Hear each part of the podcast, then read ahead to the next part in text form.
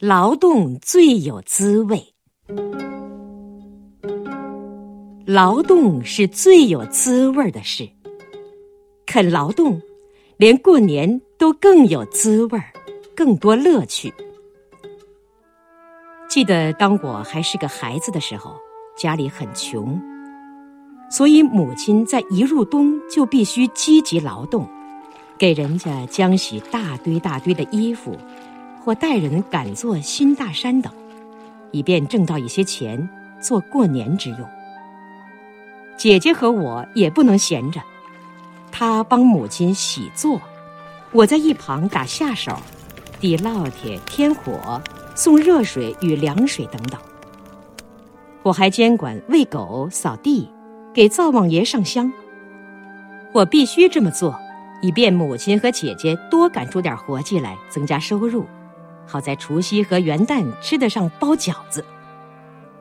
快到年底，活计都交出去了，我们就忙着筹备过年。我们的收入有限，当然不能过个肥年。可是我们也有非办不可的事：灶王龛上总得贴上新对联儿，屋里总得大扫除一次，破桌子上已经不齐全的铜活总得擦亮。猪肉与白菜什么的也总得多少买一些。从大户人家来看，我们的这点筹办工作的确简单的可怜，我们自己却非常兴奋。我们当然兴奋。首先是我们过年的那一点费用是我们自己的劳动换来的，来的印证。每逢我向母亲报告。当铺刘家宰了两口大猪，或放债的孙家请来三堂供佛的，像小塔似的头号密供。母亲总会说：“咱们的饺子里菜多肉少，可是最好吃。”当时我不大明白，为什么菜多肉少的饺子最好吃。在今天想起来，才体会到母亲的话里却有很高的思想性。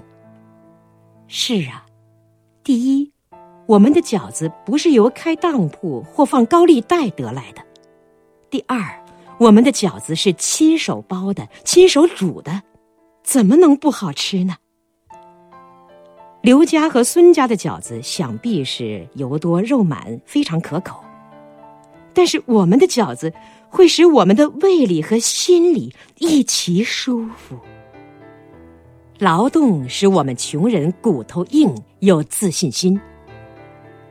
回忆起来，在那黑暗的岁月里，我们一家子怎么闯过一关又一关，终于挣扎过来，得到解放，实在不能不感谢共产党，也不能不提到母亲的热爱劳动。